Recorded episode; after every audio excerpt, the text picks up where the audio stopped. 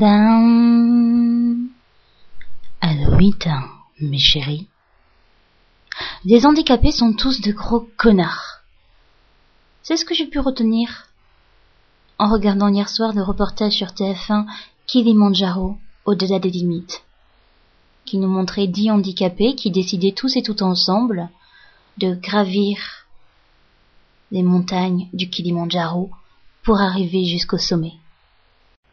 Et je m'étais dit, ça va être sympa, je vais pouvoir profiter du paysage, voir les animaux sauvages, gravir avec eux, même en étant dans mon salon, euh, le Kilimanjaro, faire partie du groupe, hein, de la balade.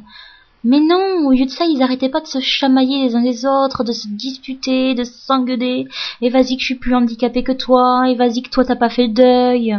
Ah non, vraiment, les handicapés, c'est tous des gros connards. C'est sans doute ce que TF1 voulait nous faire passer comme message. Non?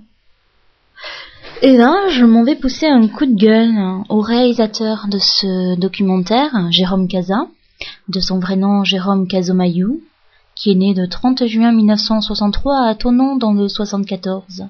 Il est le fils du peintre Vincent, petit-fils du journaliste caricaturiste André Casa, arrière-petit-fils du peintre Pierre-Gaston Rigaud, il passe sa jeunesse en Haute-Savoie et fait ses débuts de caméraman au Caméra Club d'Annecy, blablabla, blablabla, blablabla. Alors Jérôme Cazin, c'est bien beau d'avoir une super biographie sur Wikipédia. Il n'y a que toi pour l'avoir rempli parce qu'évidemment tout le monde s'en fout hein, de toi à part toi. Mais euh, j'aimerais te poser une question, euh, parce que pour faire un reportage aussi orienté que le tien, avec a priori des centaines d'heures d'images, hein, puisque le périple de ces handicapés a au moins duré une semaine dix jours. Donc pour nous montrer euh, à l'antenne que des images où ils se disputent et où ils se comportent comme des êtres dieux, faut vraiment que t'aies les couilles bien accrochées, Jérôme Casa.